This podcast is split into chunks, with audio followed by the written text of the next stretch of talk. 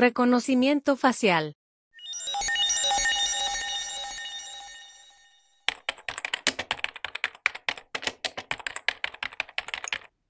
Hoy les traigo el caso de cómo capturaron a un fugitivo en medio de un concierto usando reconocimiento facial.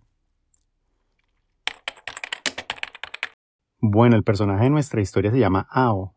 Él es un ciudadano chino y lo estaban buscando por cometer crímenes económicos. Los crímenes económicos en China son bastante serios, son de pena capital. Pues resulta que a Ao lo capturan en un concierto al que él decide ir con su esposa se estaba presentando un artista muy popular en China que se llama Jackie Cheung. Ao maneja 90 kilómetros hasta el estadio. Cuando llega se encuentra con otras 60.000 personas. Muy difícil que lo reconozcan en medio de tanta gente. Pero para eso es que son buenos estos sistemas, para encontrar una aguja en un pajar. Ao pasa por la entrada sin problema, pero dentro del estadio una cámara captura su imagen ya en cuestión de segundos la cámara correlaciona su rostro con personas buscadas, identifica a AO, alerta a las autoridades y pues ya lo único que tienen que hacer es enviar gente para que lo atrape. El momento en el que capturan a AO está en internet. Está grabado con una de esas cámaras que la policía se pone en la solapa.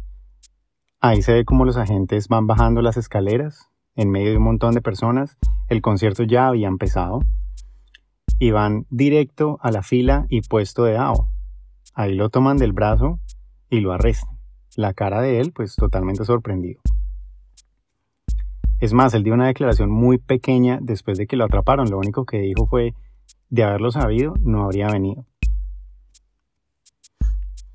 Bueno, yo no sé finalmente qué pasó con AO, pero sí sé que en China las autoridades son bastante severas.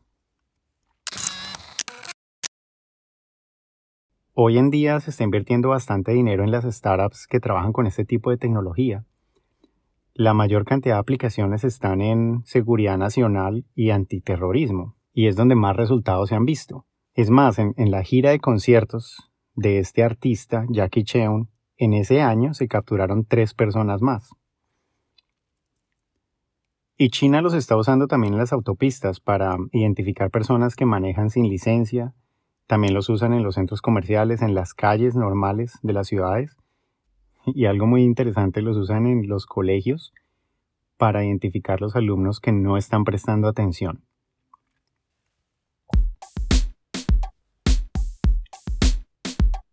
Mi nombre es Julián Jaramillo, les hablo desde Melbourne, Australia, narrando historias de tecnología. En el próximo episodio les voy a contar cómo utilizan los bots para atacar a las personas en redes sociales.